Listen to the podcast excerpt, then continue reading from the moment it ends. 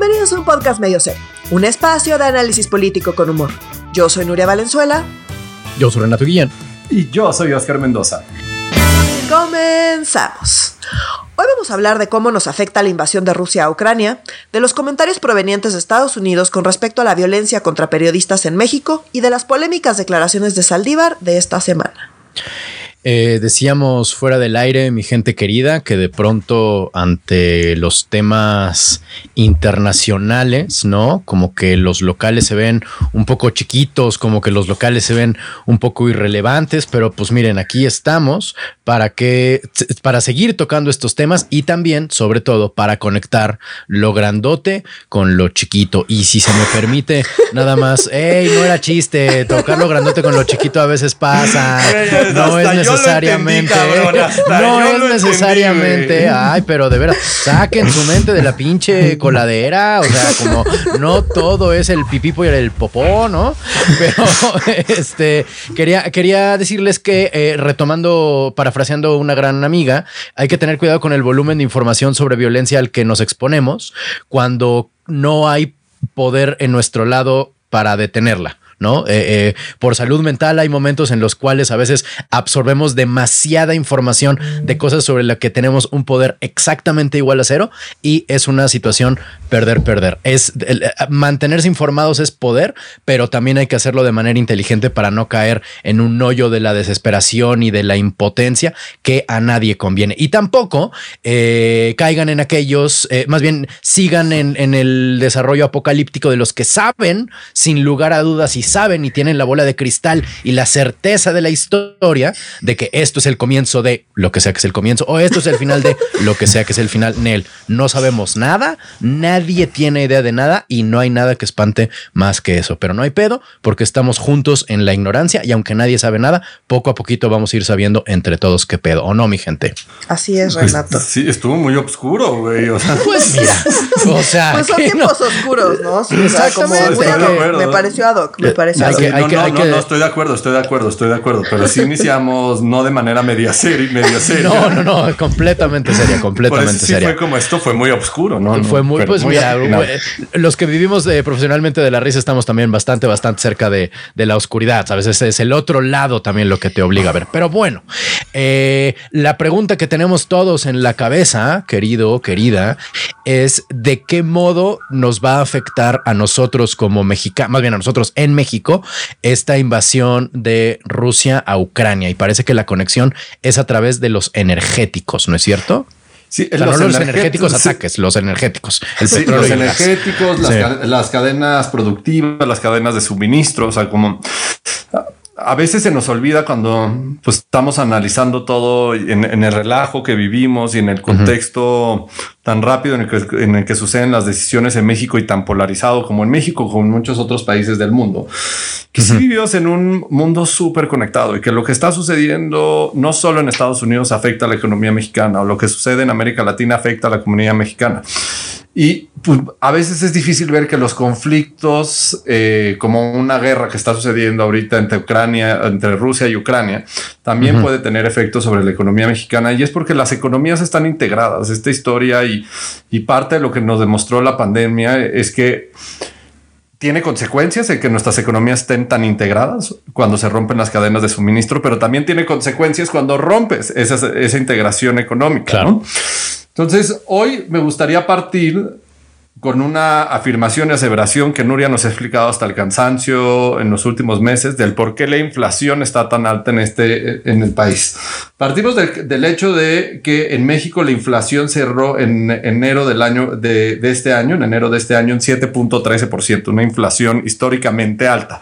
Como lo hemos explicado, la inflación se compone por elementos internos y otra parte que eso sí lo puede controlar el gobierno mexicano y otra parte por elementos geopolíticos y geoeconómicos que no podemos controlar y que no puede controlar el gobierno mexicano y que hay en la mayoría de las economías del mundo ahorita una inflación bastante alta o históricamente alta o a lo que normalmente están acostumbradas las economías porque están rotas las cadenas de suministro y las cadenas productivas. Ahora bien, con el tema de la guerra Rusia-Ucrania, pues se puede exacerbar o crecer este, este conflicto inflacionario, no solo para México, sino para el mundo. Y muchos podescuchas dirán, pero pues México no tiene nada que ver y no está conectada a nuestra economía con Ucrania o con Rusia. En realidad hay de integración y efectivamente, pero eh, en realidad lo que puede suceder es que dadas las, eh, las sanciones económicas, las restricciones económicas que está poniendo tanto Estados Unidos, los miembros de la OTAN y la Unión Europea hacia Rusia y que le están diciendo, hey, ya no te voy a comprar, ya no hay inversiones y un montonal más de sanciones. ¿Qué es lo que va a suceder? Lo que va a suceder es que hoy los precios de los energéticos están históricamente altos por muchas razones, pero hoy están históricamente altos. Para que se una idea, hoy el precio del barril de la mezcla, del barril de petróleo, que es de las más baratas del mundo porque es bastante sucia, contaminante y chafa, está arriba de los 100 dólares en el mercado spot y eso no había sucedido eh, desde, el, desde el 27 de junio de 2014. O sea, hace muchos años no estábamos arriba de los 100 dólares. Y en Europa está igual. O sea, el gas está muy, está muy caro, el petróleo está muy caro, caro por distintas razones. Y ahora, con esta guerra y estas sanciones, la Unión Europea y muchos otros países no le van a poder comprar ni gas ni petróleo a Rusia. Han decidido que eso va a ser una de las sanciones. ¿Y eso qué va a suceder? Para la Unión Europea tiene implicaciones fuertes porque pues algunos lo llaman que Rusia no es lo más importante en materia de cadenas productivas y cadenas de suministro para la Unión Europea, pero sí es la gasolinera de Europa. ¿Por qué le mm. llaman la gasolinera? Porque, por ejemplo, hoy la Unión Europea le compra a Rusia el 41% de su gas, gas que se necesita para eh, la generación de energía eléctrica, para prender Europa literalmente, y el 27% del petróleo eh, que consume la Unión Europea se lo compra, se lo compra a Rusia. Hoy estos dos insumos son escasos y con un precio altamente elevado, cosa que nos vuelve menos competitivos y en esa menor competitividad para algunos, en unos sectores, eh, eso lo que genera es que los precios empiezan a aumentar y que la inflación también empieza a aumentar, porque pues, si te cuesta más caro producir la energía o refinar el petróleo para hacer, para hacer gasolina, pues obviamente eso afecta tu capacidad de consumo y de gasto.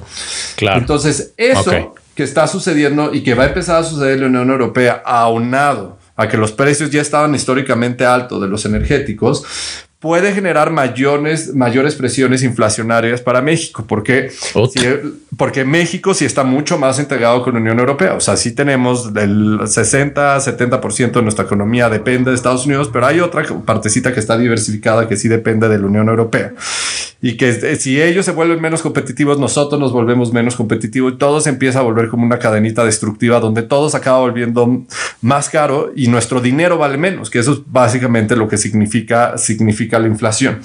Y si Europa compra el gas y el petróleo y la gasolina a precios más altos, estos energéticos fósiles, eh, tan contaminantes, pero tan necesarios en el contexto actual, pues eso también hace que las cadenas de suministro y las cadenas productivas que ya estaban rotas y estaban quebrantadas por la pandemia, se van a tardar más en recuperarse porque se necesita gasolina para mover los insumos, se necesita petróleo para mover insumos, se necesita electricidad para mover insumos y para generar mm. insumos.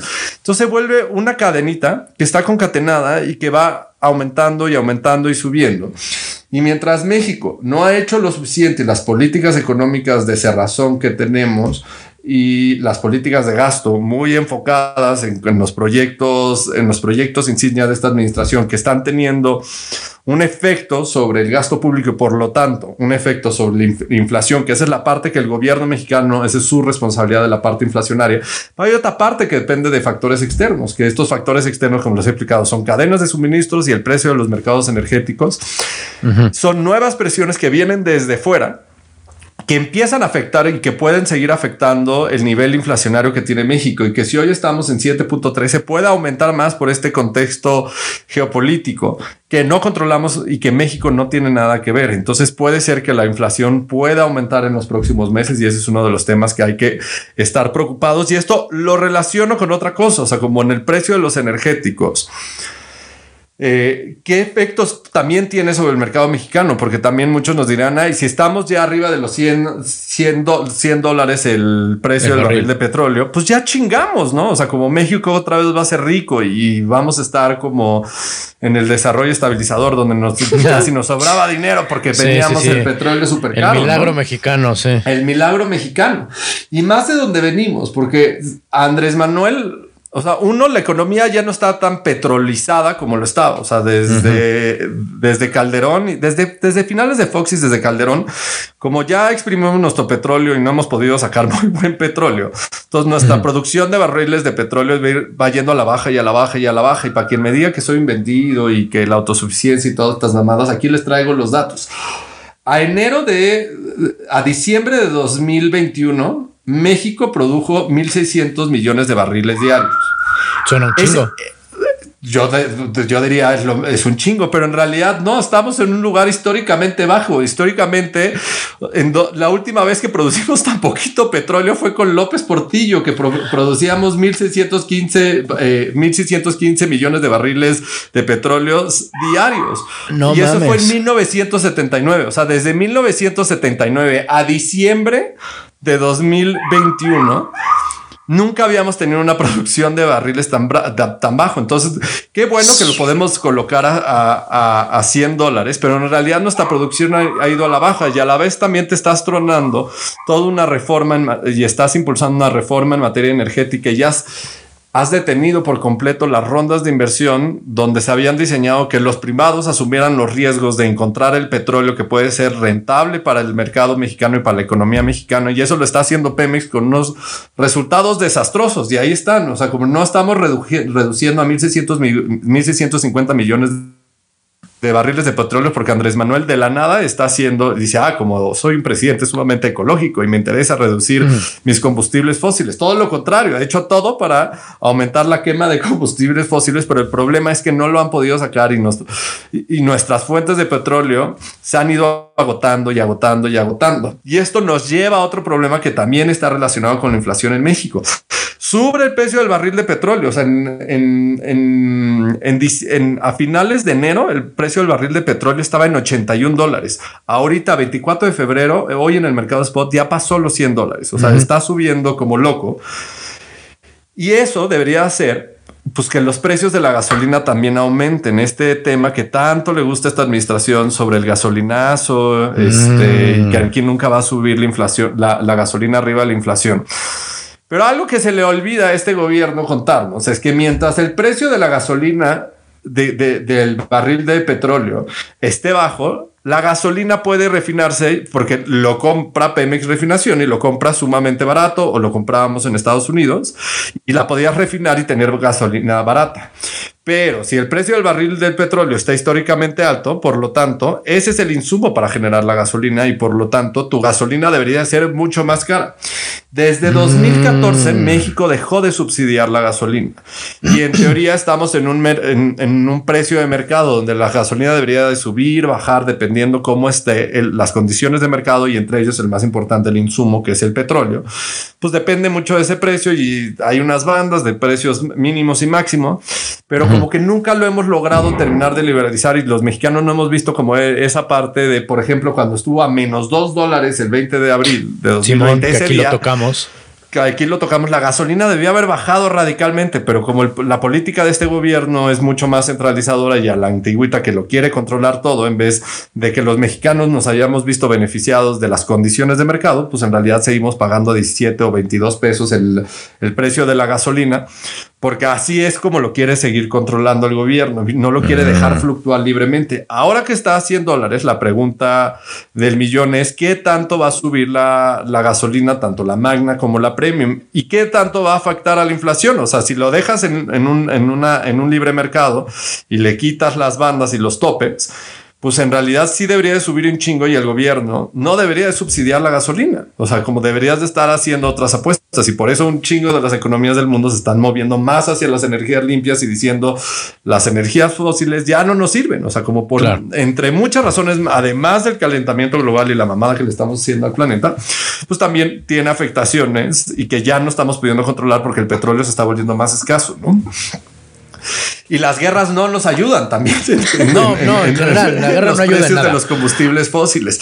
Entonces, el gobierno mexicano está teniendo presiones internas y externas. Las internas sí tienen que ver por el precio del barril del petróleo, por las decisiones de gasto, por las decisiones de inversión y por las cadenas de suministro que están rotas internamente y también que están rotas desde el exterior. Entonces sí estamos como en una crisis perfecta y que la economía no va a tener nada estable este año. O sea, nos ha ido mal los últimos años. Yo creo que en el contexto que nos encontramos está armando pues hay varios ingredientes, no para una crisis económica severa, pero el que definitivamente nuestra economía se va a seguir contrayendo y va a seguir decreciendo, pues están todas las variables para que no crezcamos.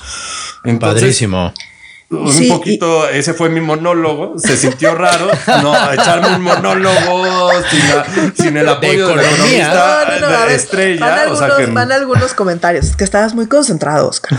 Eh, van algunos comentarios. Entonces, el primero es esto de cadenas de suministro. Igual quiero poner un ejemplo que es como bastante común, como para que la gente entienda como por dónde va. Seguramente han visto el ejemplo este de de dónde viene tu celular ¿no? Entonces que la pila la hacen en un país y ah, que el tornillo lo hacen en otro y el chip lo hacen en otro y la pantalla lo hacen en otro país, ¿no? Entonces como cada partecita de los celulares, por, poner un ejemplo como bastante común, em, se hace en un país completamente distinto y luego se ensambla en otro país. Entonces bueno, pues con la pandemia, lo que quiere decir que haya... Eh, problemas en la cadena de suministro es que, pues si cierras la frontera en un país, pues ya no salió el chip ya no salió la pantalla ya no salió la batería y pues ahí se atoró en quién sabe dónde. Entonces, si eso se empieza a atorar, pues empieza uno a alentar todo y a volverse mucho más caro traer las cosas, más lento, más caro, más todo. Entonces, aunque parezca que está muy lejano, en realidad, pues prácticamente todas las cosas que consumimos, pues están, eh, digamos, su producción o los insumos que se utilizan para producir cada una de esas cosas, están diversificadas en absolutamente todo el mundo. Entonces, ciertamente la pandemia detuvo muchas de estas, hubo muchísimas rupturas en todas las cadenas que ya estaban como eh, pues eran como relojitos y ya estaban perfectamente programadas, pues todo eso se vio súper afectado. Entonces ahora que mm. parece que la pandemia pues ya por fin está cediendo y que empezaba como a ver este júbilo de bueno, parece que ya vamos a empezar a ver normalidad, pues viene la guerra porque pues eso de que, de que haya normalidad y que se mejoren las economías, pues no, no, no, no es algo que, que vaya a suceder pronto. Entonces, eh, un poco la guerra pues provoca lo mismo, ¿no? O sea, pues están en un conflicto armado, pues evidentemente va a haber eh, pues, lugares del mundo donde van a estar detenidos, todas las sanciones pues van a provocar muchísimos problemas. Justamente uno de los eh, de las grandes, eh, digamos, sanciones o consecuencias que está teniendo Rusia ahorita es que hicieron una inversión multimillonaria para unos ductos de gas, que como nos decía Oscar, 40% del gas en Europa viene de Rusia. Bueno, pues iban a mandar el gas directamente a Alemania y estaban pues ya por inaugurar esto y, bueno, pues esto iba a, hacer muchísimo más eficiente esa distribución de gas proveniente de Rusia y Alemania justamente acaba de anunciar que no, le, que no va a dar el permiso para abrirlo. Entonces se queda ahí detenida esa inversión multimillonaria. Eh, estamos hablando de que pues, se corta una parte muy importante de, las previsiones que tenían de cómo se iba a distribuir ese gas y de dónde iba a venir. Y bueno, eso va a, va a, provocar muchísimos problemas dentro de Europa, lo cual va a provocar problemas en todo lo que sucede en Europa, no nada más en, en el mercado del gas porque el gas se usa para un montón de cosas. Entonces, por ejemplo, y eso pues está también relacionado con la inflación. Entonces, si yo tengo una tiendita y en mi tiendita tengo que ir a, pues, a comprar los insumos que vendo en mi tiendita y pues tengo una camioneta donde voy a comprar los insumos y esa camioneta usa gasolina y la gasolina sube el precio de la gasolina, pues operar mi tiendita me va a salir más caro porque pues tengo que pagar más de gasolina que la necesito usar para ir a recoger las cosas por poner un ejemplo muy sencillo. Exacto, y encima de eso la luz sube. Entonces, pues, yo qué hago en mi tiendita, pues me veo obligada a aumentar todos los precios de lo que estoy vendiendo porque si no, no me salen las cuentas. Claro. Porque me están cobrando más de gasolina, me están cobrando más de luz, se están tardando en llegar las cosas, pues yo para poderle hacer frente a eso tengo necesariamente que subir los precios de todo lo que vendo. Y así como yo, la tiendita de junto y la de enfrente y la de al lado, entonces todo el mundo tiene que empezar a subir sus precios y eso es el aumento, el famoso aumento generalizado en los precios y eso al final del día es la inflación. No es que suba mm. una cosa y nada más subió esa cosa, como a veces pasa, ¿no? O sea, no, no, no es ya muy difícil no es el jitomate subiendo solo. Exacto, y incluso cuando el jitomate sube, pues va a subir el precio de la pizza y va a subir el precio. No, o sea, como ah, que hay una, o sea, nunca, dado que todo está muy integrado ya, es muy difícil que una cosa empiece a aumentar de precio y que no le afecte a nada más. No funciona así la economía. Casi siempre aumenta el precio de algo, que es el insumo para otra cosa, que por lo tanto también tiene que subir de precio, y por eso son tan complejas como las interacciones económicas, y por eso este tipo como de impactos globales, como la pandemia o como la invasión de Rusia en Ucrania, pues generan problemas en todo, económicos en absolutamente todo el mundo. Entonces, si bien quizá, dado que veníamos de la pandemia, que teníamos muchas afectaciones, digamos, el contraste de esas afectaciones con respecto a la guerra, pues no se puede igual no ser tan alto. Igual no sube mucho la inflación, el tema es que no va a bajar. Mm, y está muy alta. Y estábamos esperando un poco que, bueno, pues ya que se empiece a normalizar todo en el mundo, bueno, pues eh, estos efectos de, sobre todo, las cadenas, eh, las cadenas productivas y toda la, parte logística, digamos, que, que se vio súper afectada y que hizo que se elevaran los precios en todo el mundo. Esperábamos ver que eso se empezara a normalizar y bueno, entre las sanciones y los efectos directos de, la guerra, que bueno, las sanciones en, realidad son también efectos directos de la guerra, bueno, pues esto eh, no vamos a ver que se mejore como estábamos esperando y pues en el mejor escenario se va a quedar igual, pero pero y más las, las otras presiones, como por ejemplo ahorita el, tema de la gasolina, o sea, porque también he leído mucho como, ah, poca madre, porque con el excedente del petróleo, o sea, como si lo calculamos a, creo que lo calculamos a 70 y algo de dólares en el presupuesto de egresos, con esos eh, 20 y pico, 30 dólares adicionales, pues con eso subsidiamos la gasolina y es justo el tema de la reforma de todo el sector, este, del sector energético, trató de eso. O sea, trató de que ya no se tenga, que, que, ya no se tenga que subsidiar a la gasolina y que vayamos jugando al mercado y con esas fluctuaciones nos puede convenir a todos de alguna manera o no nos puede convenir también, que eso también es una realidad. Entonces, imagínense que ahora el gobierno tiene que hacer todas las... Ay, güey, perdón. Todas las transferencias no es COVID, no es COVID. Todas las... Me encanta, no es COVID este, todas las transferencias directas que está haciendo ahorita y la presión fiscal que tiene. A eso hay que sumarle que todo el subsidio a la electricidad y ahora métele el subsidio también a la gasolina, más la refinería que están haciendo, más este tren Maya, más jovencitos construyendo el futuro. O sea, como puedo seguir y seguir. Está cabrón con un, gobierno aguante sin reglas de libre mercado. y no es todo, no solo es un tema de autosuficiencia, eso es un discurso mucho más antiguo a la realidad del país. Porque la lógica de los subsidios es eh, incentivar el consumo, ¿no? O sea, yo como gobierno subsidio algo y cualquier cosa que yo subsidie, pues voy a estar incentivando el consumo. ¿Por qué? Porque le estoy bajando el precio. Entonces, pues si me costaba antes 10 pesos y luego llega el gobierno a subsidiarlo y ahora me cuesta 5, pues voy a consumir más eso que ahora me cuesta 5 y antes me costaba 10. Entonces, subsidiar la gasolina implica incentivar el uso de la gasolina. Entonces, pues no, no es algo que queramos hacer otra vez en el contexto em, de cambio climático y en lo que todo lo que ya sabemos que está perfectamente mal, estar usando justamente pues estos, este tipo de energéticos, por eso, como bien dice Oscar, nos estamos moviendo eh, globalmente, a energías más limpias. Entonces, bueno, subsidiar la gasolina va abiertamente en contra de todos los esfuerzos internacionales que se están haciendo para reducir el consumo de, eh, de los no renovables. De los fósiles.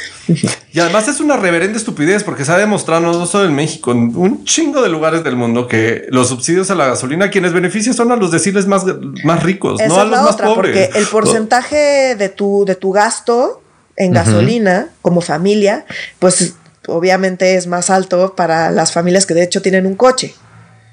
¿No? O sea, porque si no pagas el camión o pagas el transporte público o, o, el transporte privado, pero digamos, el porcentaje que te van a aumentar de eso y lo que eso representa en tu gasto total es mucho menor que lo que paga una familia en gasolina de un camionetón. Entonces, pues, si mm. tienes un camionetón que gasta un chingo de gasolina, pues el subsidio proporcionalmente te va a beneficiar más a ti. Esto está sí, entre una y un Chevy o un Vento, ¿quién crees que gaste más? y quién puede... una moto. Sí, estoy de acuerdo, sí. ¿No? Entonces, bueno. así eh, está la cosa eh, económica, entonces ciertamente se ve mal eh, y si no empeora, o sea, ya estamos muy mal, entonces necesitábamos mejorar un poco y esto no. parece que vaya a, que vaya a mejorar. Mm. y para todos los haters, por eso reconocemos, o sea, porque después nos mientan la madre un chingo y, y, me vale y lo gozo, pero sí reconocemos que parte de la presión inflacionaria viene desde afuera y parte es interna. Y mm. lo interno, el Banco de México está haciendo lo suyo, ya lo comentamos, ya subió la tasa de interés, el Banco de México lo subió hace 15 días a 6,5%, o sea, como y eso es para que la gente deje su dinero en el banco y, lograr que empiecen a bajar, o sea, es jugar con la oferta y la demanda y que los precios empiecen a bajar, porque si no, no hay manera en que la inflación baje, pero no podemos ganarle solo con mercado interno. También hay presiones del exterior que también hay que reconocer. Totalmente. Y la verdad es que la mayor parte de las presiones de la inflación que estamos viendo ahorita, pues sí, son externas. Ahora, el manejo del gobierno sobre lo que sea que, que esté pasando y que vaya a pasar, pues es fundamental para, pues medio salir mejor librados, no voy a decir que bien, pero mejor librados. Y pues bueno, no nos queda claro que eso vaya a suceder. Y, tuvo consecuencias reales y medibles que el gobierno mexicano no haya decidido invertir en su población cuando fue la pandemia. O sea, el que no haya dado la banca de desarrollo, no le haya entrado, el que no se haya dado apertura de créditos, que no haya habido todo un tema eh, de estrategia fiscal para incentivar la economía, tuvo consecuencias. O sea, si nos comparamos con la economía chilena, que la economía chilena ya logró regresar a niveles prepandemia, nosotros todavía estamos lejos de ahí. O sea, y del país de la, de la OCDE que menos invirtió en su economía durante la pandemia fue México. Eh, fue la mexicana. O sea, y eso fue una decisión de gobierno. Sí, ahora a mí no me queda, o sea, falta ver ¿no? Porque en Estados Unidos hay toda una discusión de si como todo el dinero que inyectaron en la economía pues, realmente valió la pena o no, dado que tienen ahorita pues para nosotros sí, las remesas. Bueno, para nosotros sí, pero digamos, también por eso y también hay que decirlo, por las remesas, México se pudo dar el lujo de decir, ay, acá no vamos a invertir porque ya está invirtiendo Estados Unidos y pues nos cae, eh, eh, nos cae esa lana, ¿no? Entonces, no me queda claro si en el mediano o largo plazo esto fue, o sea, así absolutamente mala idea o absolutamente buena idea, digamos que tiene pros y tiene contras. Y el pro, pues es que no aumentamos eh, tanto la deuda como en otros lugares. Y bueno, no, aumento nada la deuda, no aumento nada la deuda, eso sí lo ha mantenido. Las presiones inflacionarias tipo de que, que son altas pudieron haber sido más altas si se hubiera eh, seguido una estrategia de ese tipo. ¿no? Entonces digamos que ahorita creo que todavía es muy pronto como para poder determinar plenamente si fue o no fue buena idea. Eh, concedo, no concedo el argumento. Sí, concedo. No, no lo sé, no lo, no lo sé. Y ya sé que es muy poco popular. fue muy blanco-negro, como lo dije, y tienes toda la razón. Concedo 100% ese argumento. Pero bueno, eh, pero sí, sí, sí, subsidiar la gasolina es mala idea. Eso sí, sí, sí, puedo decir que es mala idea cuando sea que se vea. Eso sí, es un punto que ha sostenido eh, eh, varias veces también en este podcast, como de las dos o tres veces que recuerdo que se ha tocado el tema, las tres ha sido una crítica dura, certera, pero bien informada por parte tuya. Y no lo va a solucionar la refinería, ¿eh? no lo va a solucionar dos bocas, porque dos bocas va a tener que comprar el petróleo a 100 dólares, no lo va a comprar a, sí, no es 20 como que dólares, si no sería el peor negocio, güey. Me da precio amigo, pues no, o sea, pues precio amigo, pues peor, más quebrado Pemex todavía, o sea, no, no es precio amigo es precio de mercado. Puta. Entonces, pues te sale caro, pues, y luego tienes que subsidiar eso pues, pues no, no, no, no, no da, no da, o sea, no, no, no son épocas para andar subsidiando, o sea, no, es que no hay dinero y ahora hay que taparlo, hay que tapar más boquete, está difícil. Ya, no, está, no, está. el horno, no está el horno pabollos. Exacto. No está, aquí hice una vulgaridad perfectamente planeada, no está el culo pavecitos. Muy bien. Este. Vamos a explicar. Pero bueno, este, oigan, hablando de no, de lo que no está para lo que no está. Este, definitivamente el horno no estaba para bollos dado los contextos internos y externos. Cuando esta semana el secretario de Estado de los Estados Unidos, quien es, tengo entendido, como el secretario de Relaciones Internacionales, ¿no? De, del gobierno gringo, o sea, como que se encarga de, las relaciones internacionales de Estados Unidos con el mundo. Como, más gobernación, sí. Más gobernación. exactamente. O sea, como Es como era Ebrard los primeros años de la administración. Ándale, ok, digamos el Ebrard gringo, ese era el símil que estaba buscando. Del principio, del principio. Pero del principio, sí, sí. Del... No, ya ahorita no, ya el último año ya no. El último año es que no, es el vicepresidente, o sea, la vicepresidenta es Kamala Harris. Pero el secretario de Estado de los Estados Unidos habló fuerte en contra, más bien sobre la seguridad de los periodistas en México y extraño también este ser asqueroso, deleznable, por algo y tuiteé de Ted Cruz.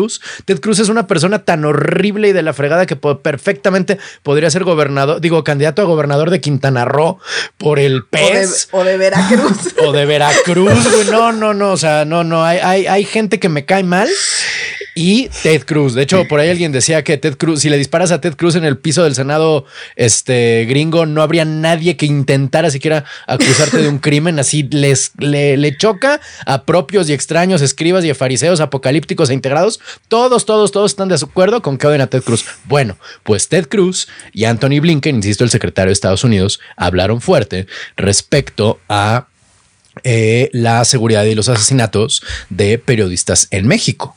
¿No es cierto, mi gente? Exacto, esto es relevante por varias razones, ¿no? La primera es que pues, Cruz es un senador republicano y Blinken pues es el secretario de Estado de, de Biden. ¿No? Entonces, ahorita está tan polarizada la cosa en Estados Unidos que literalmente no, casi no importa que digan, si dice algún republicano, el demócrata va a decir lo opuesto y viceversa, ¿no? O sea, de verdad, que se pongan de acuerdo es como casi por política van a estar en desacuerdo con cualquier cosa. O sea, como los mejores o peores momentos del PT, dependiendo cómo lo vean, ¿no? Así tal cual.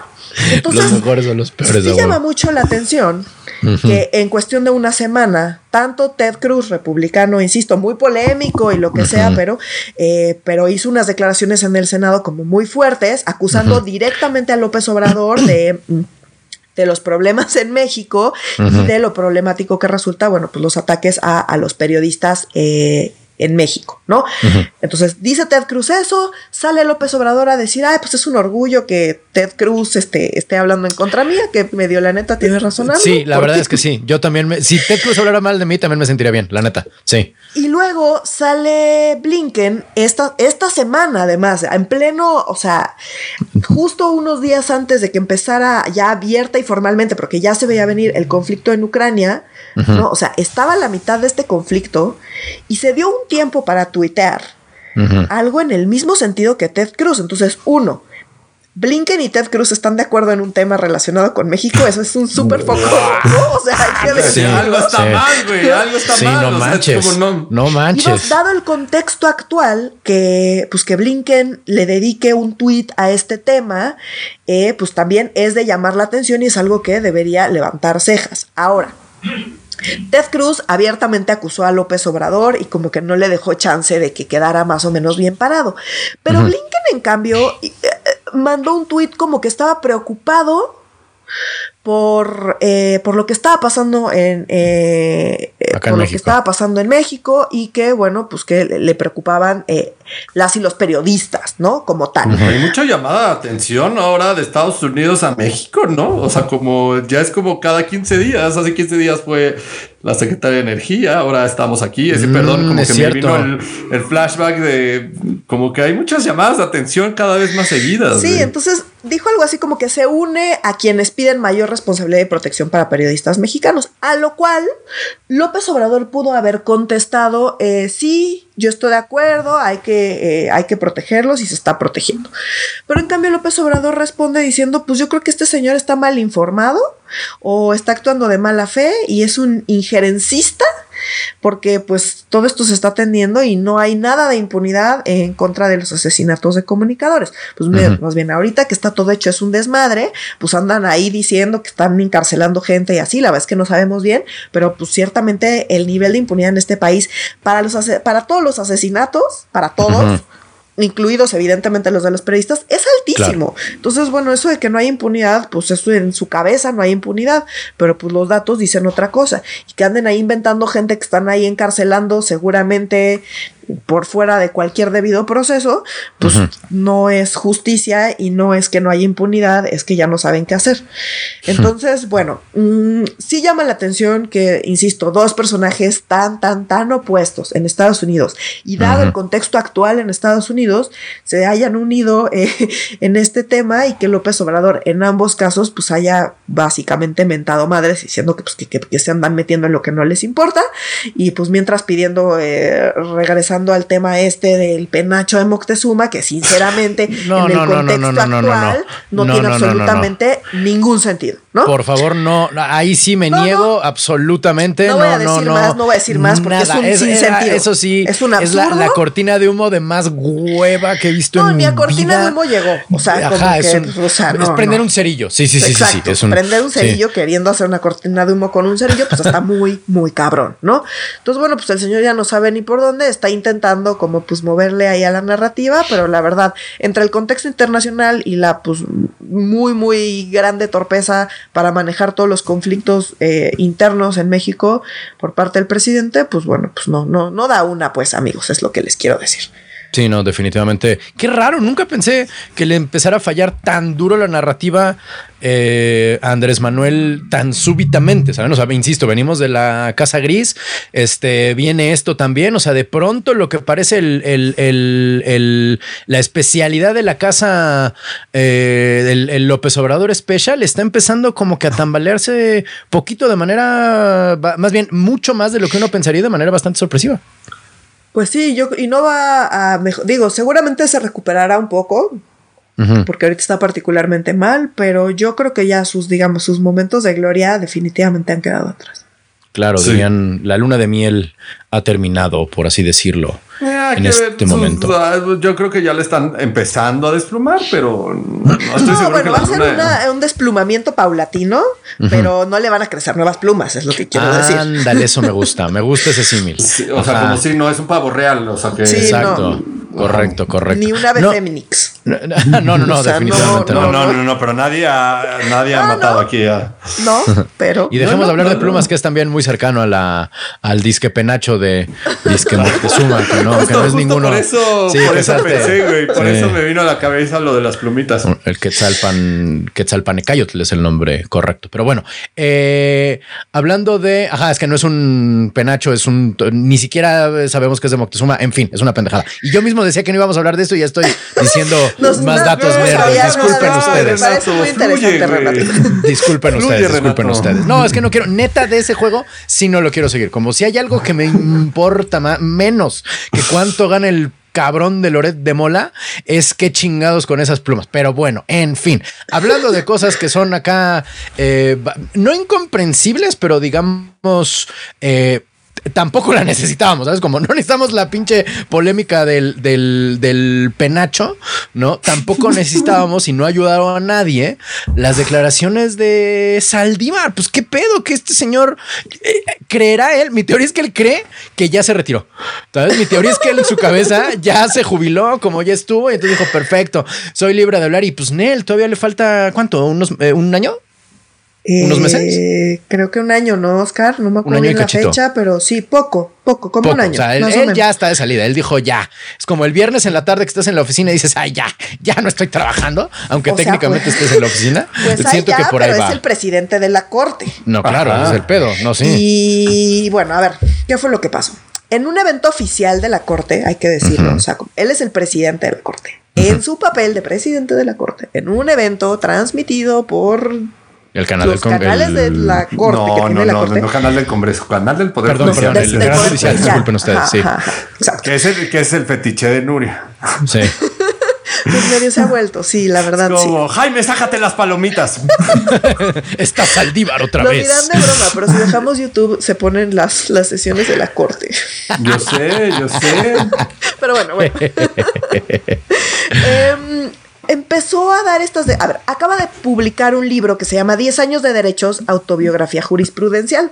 Órale. Yo no lo he leído, la verdad, este, pero según entiendo, en ese libro no viene nada de lo que declaró este de hecho no. fue esta, esta semana, ¿no? Entonces, empezó a hablar de eh, el sexenio de Calderón. ¿Se acuerdan que fue, Saldívar fue muy polémico en el sexenio de Calderón por varios temas? En primera, porque eh, él entró a la corte eh, propuesto por precisamente por Felipe Calderón. Por Calderón, sí, señor. Y ya en la corte tuvo una serie de, de votos y, y, de actuaciones, digamos, eh, en contra de lo que quería Calderón. Era algo súper sabido, ya se sabía que Saldívar no estaba haciendo lo que pues, a Calderón le hubiera gustado, ¿no? Un poco lo que pasa ahorita con Margarita Ríos Farjat le pasó que la, la, la puso AMLO y pues sus decisiones yo creo que AMLO no lo tiene nada contento. Bueno, un poco eh, Saldívar fue eh, la Margarita Ríos Farjat de Calderón. ¿no? En ese sentido. O sea, Calderón lo sube o lo, apoya, pues lo propone para la corte, queda en la corte y bueno, ya en la corte pues toma una serie de, decisiones y de votaciones eh, que estuvieron pues en contra de lo que quería el presidente. ¿No? Eh, y quizá de las más sonadas fueron el caso de Florence Cassé y, eh, y ahora el, caso del que estuvo hablando esta semana fue de la guardería ABC. Correcto, en Hermosillo Entonces, empezó a decir en, en, este evento de esta semana, les digo que, pues que él puede dar fe de una operación de Estado para proteger a la familia de Margarita Zavala. ¿No? Que en ese momento, bueno, en ese momento, sigue siendo la esposa del que en ese momento era presidente, de Felipe Calderón, ¿no? Em, porque ¿Se acuerdan que la guardería ABC estaba concesionada, ¿no? Era, sí, subrogada, sí.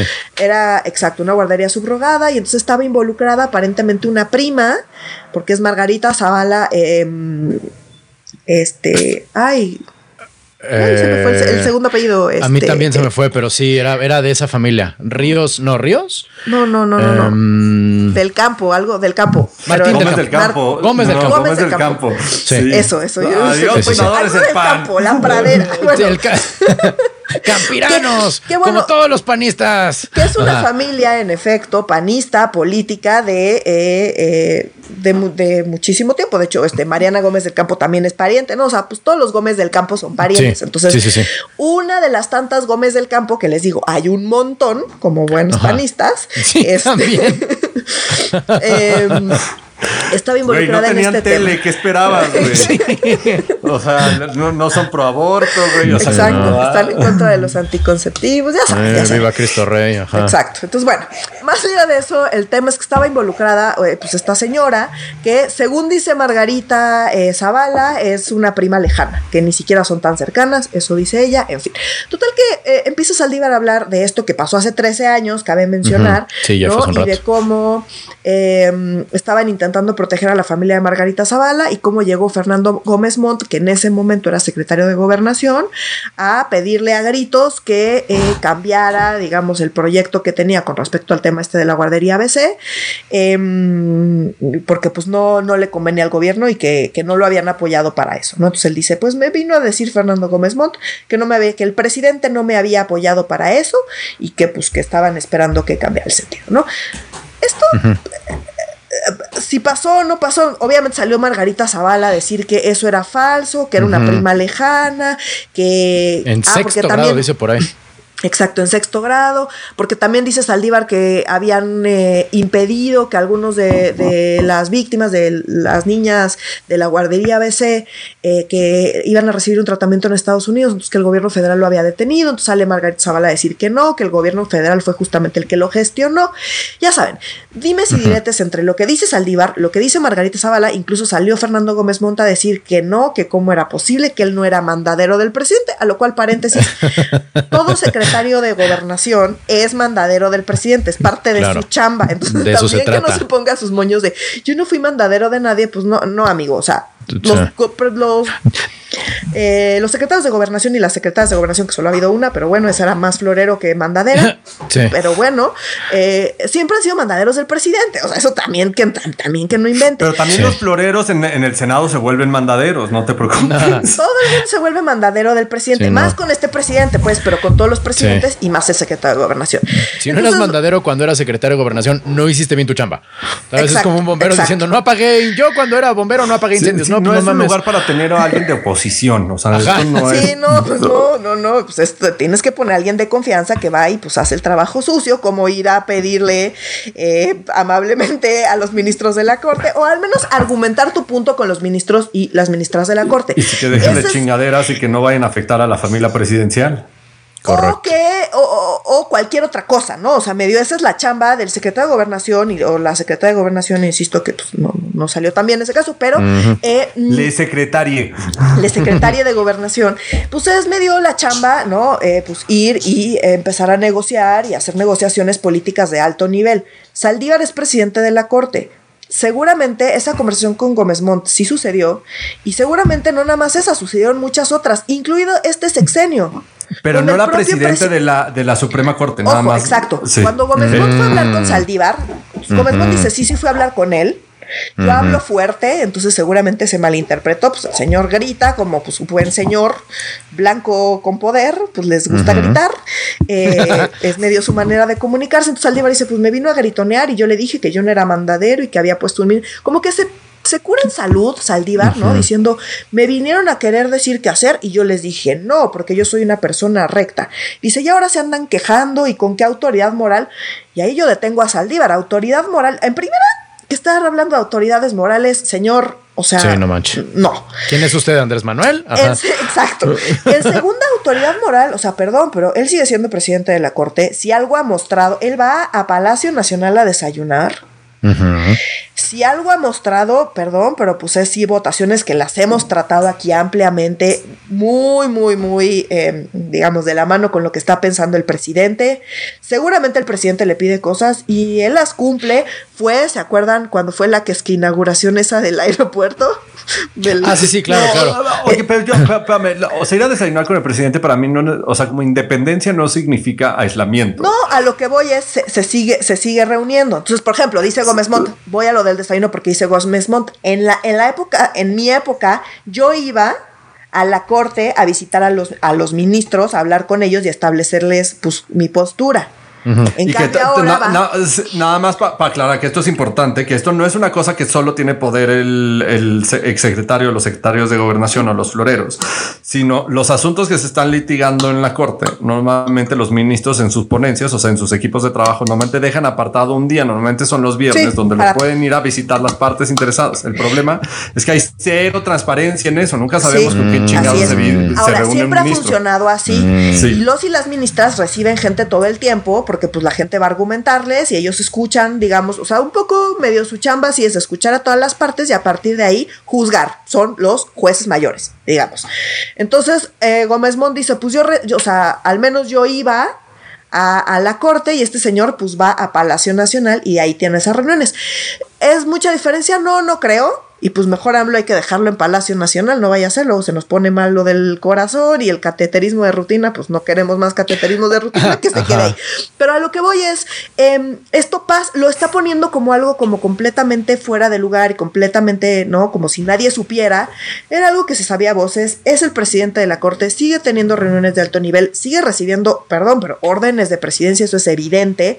Y entonces habla de lo que pasó hace 13 años, se da este baño de pureza de yo acá súper y pues perdón, pero él está muy, lo vemos, es muy evidente, lo estamos viendo, eh, que está recibiendo también ahorita, en mientras está hablando como presidente de la Corte, está recibiendo órdenes de Palacio Nacional. Eso es súper evidente. Entonces, que hable de lo que pasó hace 13 años y no hable de lo que está pasando ahorita, pues me parece. Sí, ¿Por qué no nos cuenta por qué llegamos a esa, esa pregunta de la consulta popular? ¿O por qué no nos cuenta cuál fue el proceso de decisión? Y que es una decisión política. O sea, como fue una decisión política contar de nuevo y reavivar esta historia en este momento en el que estamos viviendo. Que no es relevante ahorita. O sea, perdón. Pero no, sí es relevante porque previo, o sea, esto sucede dos semanas después de la sentencia o tres semanas después, después de lo de la revocación del mandato. O sea, como si es una corte que se posiciona políticamente a partir, a, a partir de lo que hace y, lo hemos hablado mucho, tampoco Saldívar es ningún pendejo, o sea, pierde unas para ganar otras, pierde, pierde revocación de mandato y consulta popular y es como que se dé. Sí, pero ese porque eso no es relevante. Pero ese discurso ahora le, entró a uno muy político, porque ahora Andrés Manuel se la había hablando de sus baños de pureza, de cómo ellos no se meten con el poder judicial. Puta, yo nunca ya no soy joven, pero tampoco me tocó, no, me tocó conocer la corte previa este, de Cedillo. O sea, después me tocó conocer la, al Poder ah, Judicial después de, la reforma de, de La reforma. Ya, ya, ya. Sí, te tocó, nomás estábamos chamacos. bueno, sí, no, pero no, pues no o era- sea, no como- podíamos analizar la política a los Sí, o sea, claro, quería no, ver no, no. Dragon Ball Z, cabrón. Sí, exacto, exacto. Era. Plaza Sésamo o la no, no, ya estábamos Corte, en claro. Dragon Ball Z. Tampoco Sí, sí, voy a sí. decir que era un moncoso, ¿no? O sea, no. Pero, ¿Cómo o que sea, no te lo- tocó, cabrón? Sí, no, ya, claro. Sí. Pero, o sea, ya donde iba, pinche Renato, ya me confundí. Perdóname, perdóname. No, ya, ya, ya, ya, ya. ya De cómo era iba. antes. Era tu punto, De ajá. cómo era antes. No, espérate, si ya me perdí. Compañeras y compañeros, ya me perdí. No, Ya ven que por andar metiendo a Dragon Ball Z. Creo que ibas a que, pues no, o sea, sí ver a la corte tan, tan, tan pues, cercana a la presidencia, pues no Ah, es sí, algo sí, tan común. Sí, que Andrés Manuel de- de- dice como nosotros sí dejamos el- la independencia del Poder Judicial y era una mamada y que, el, y que el ministro Saldívar ya me lo había confiado y además está en el expediente y no sé qué y me parece muy sabe, importante. hombre, igual que me parece lo de muy importante que lo vuelva a comentar porque nosotros no nos metemos con el Poder Judicial. No mames. O sea, nada Mm. No más mames, sí. voy a poner dos ejemplos. Cuando salen los amparos en contra de la ley de la industria eléctrica, Por Andrés ejemplo. Manuel le pide al fiscal literal en la tribuna que pues hay que ver si no hay detrás, intereses detrás oculto de los empresarios, porque este güey está sacando todos los amparos a favor de los empresarios. O después de que recibe sentencias como en primera, en primera instancia que este, le detienen temas en específico que hace, investiguen a los jueces porque hay mano negra. O después saca un reglamento, ¿se acuerdan? No, no se nos olviden, donde nos dice que ya no nos, pode- no nos podemos amparar cuando son obras, este, ¿cómo, le- cómo lo habían puesto como obras de interés del Estado? De algo por el interés, estilo. ajá. O las obras seguridad- prioritarias de la de administración, segu- la- De básicamente. seguridad nacional, De seguridad algo así. De nacional. seguridad nacional, Sí. como el aeropuerto, el tren Maya. Sí, entonces, sí, sí. pues, todos acaba volviendo hiperopaco. Entonces, No manches, siento que fue hace seis años y no fue ni dos meses, ¿va? Sí, Este- o sea, este como al, único poder que no ha logrado cooptar al 100% es al Poder Judicial. Esa se la otorgo a, a Saldívar y al Poder Sí. Judicial. Pero todo tiempo está bajo ataque y les está diciendo, imagínate tú ser un juez. Yo no estoy diciendo que son impolutos, que no son corruptos y que son lo mejor que nos ha pasado. No, no es súper No. ineficiente y hay muchos corruptos. No, pero imagínate hacer todos, tu todos los días tu chamba y tener que juzgar y que además todos los días te digan que eres un corrupto y que puta, te echen el poder de la WIF o el poder del SAT o el poder, este, o el poder de, de, de, de, de Hertz Manero. No mames. O sea, como Sin que te hay puedas tener defender. muchos huevos. Exacto. y que Y en estés la mañanera. ahí, pues, a la deriva de que pues te encarcelen sin pruebas, ¿no? Eh, pues sí está, la verdad es que está muy cabrón. Entonces, esos baños, o sea, a ver, lo que pasó, no dudo que haya sucedido, seguramente sí. El tema es que eh, también estoy convencida de que ha tenido muchísimas conversaciones similares. Entonces, Claro. que haya decidido Ahorita. revelar eh, ahorita, revelar esa conversación y no revelar todas las demás, es como, señor, yo no sé dónde cree usted que esté, pero pues sigue siendo presidente de la corte. La verdad es que que se espere el año, que se retire y que No, escriba ya- sus ya- ya tengo- memorias ya tengo las fe- y que nos cuente todos los chismes habidos Ay, y por sí, haber de todo su paso por la corte. Sí. Pero todavía no termina. Sí, o sea que exactamente no. Y, y- y además, ¿por qué rayos? O sea, se tenía que esperar literal dos. Es que sí es bastante. Son dos años con nueve meses y ocho días lo que le queda. ah, yo pensé que era menos. ¿Todavía le quedan No. dos años? Nueve meses años ocho y días. nueve meses, a la madre. Sí, es que termina el 1 de diciembre de 2024. Recuerden que a Andrés Ah, Manuel ya no le toca ah, poner a otro ministro. Ya. Porque eso ya le tocará a Sheinbaum o Ebrard o a quien sea. Porque No sé. Andrés Manuel ya va a salir en septiembre del 24, ya no en diciembre. Ajá, exacto. Cambiaron. Acuérdense que Mm. Es este, esta elección va a ser la primera con las, las fechas recorridas. Es que cierto, creo que es está bien porque primero de diciembre era muy, muy tarde en el año para entrar, ¿no? Sí. Sí, la verdad es que sí. Y pues sí, dos años, dos meses, no, dos años, nueve meses, ¿cuántos días? No, dos años, nueve meses, no, ya, ya, ya, ya me equivoqué. Son dos años, nueve meses, ocho días, que es igual a 1.457.280 minutos. Ay, cabrón. ah, ¿verdad? Ah, ¿verdad? Pues tendrá que esperar ese millón de minutos. O sea, lo que voy Wow. es, se tiene que esperar, comparado con todo el tiempo que ya lleva en la corte, pues estar... eh, a mí lo que me parece de verdad me molesta abiertamente es su baño de pureza de no tienen la autoridad moral. En cambio yo con la guardería ABC Mm. solo así pude dormir tranquilo porque todo lo demás no hubiera podido dormir tranquilo. O sea, yo soy bueno, buenísimo de la purificación. Eh, Y eh, eso no quita que, te- que nos duele un chingo y que fue una mamada lo que sucedió la muerte de los niños en la guardería No, de no, claro. escuchaba una entrevista, por ejemplo, con Germán Martínez, que se acuerdan que eh, empezó siendo titular del IMSS. Sí. A principios de este le gobierno. Sale a veces muy mal Andrés sí. Manuel, o sea, sí, titular del IPS y Exacto. Pasa con que Morena. renunció con una carta donde criticó súper, fue súper, súper duro con Andrés Manuel. Sí, claro. eh, bueno, pues salió ahora con todo este desmadre de Saldívar, salió a hacer una crítica igual de dura contra Saldívar, a decir que pues que, pues, pues que, que estaba ahí de, de, recadero de, de, Andrés Manuel, que él cuando salió del IMSS justo metió un tema eh, sobre la guardería ABC en la corte y que la corte no, no lo había resuelto, no había hecho absolutamente nada, entonces que salía a decir que, que la corte era la única que casi casi él, o sea, Saldívar, era el único que había hecho algo con respecto a la guardería Y todos los demás habían querido bloquearlo, bueno, pues sale Germán Martínez a decir, eso no es cierto, no nada más eso, sino que yo metí temas de la guardería ABC que no resolvieron, que no han resuelto en la corte, en su corte de ahorita, y no mm. nada más eso, sino que el tema de la guardería ABC sigue abierto, digamos, o sea, no, no, no es un tema lo suficientemente viejo como para que sea historia. Entonces, que desde la corte esté hablando de un caso que pues que, que todavía Sigue aplica, abierto digamos, ajá, sí. que, que, todavía aplica y que todavía pues podrían hacerse cosas, pues es absolutamente eh, como poco profesional y pues está ahí dando sus baños de pureza que ni al caso porque pues, todos estamos viendo cómo pues está siguiendo las órdenes de López Obrador.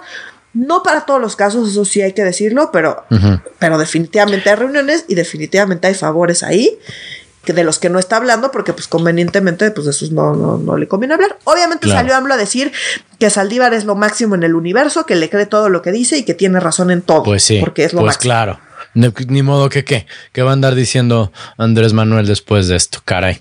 Pues bueno, mi gente, creo que hemos terminado con los temas eh, oscuros, la verdad, de esta semana. También los chismecitos y también lo, digamos, local, local. Este, por favor, manténganse en contacto con nosotros eh, y entre ustedes a través de nuestras redes sociales, que son.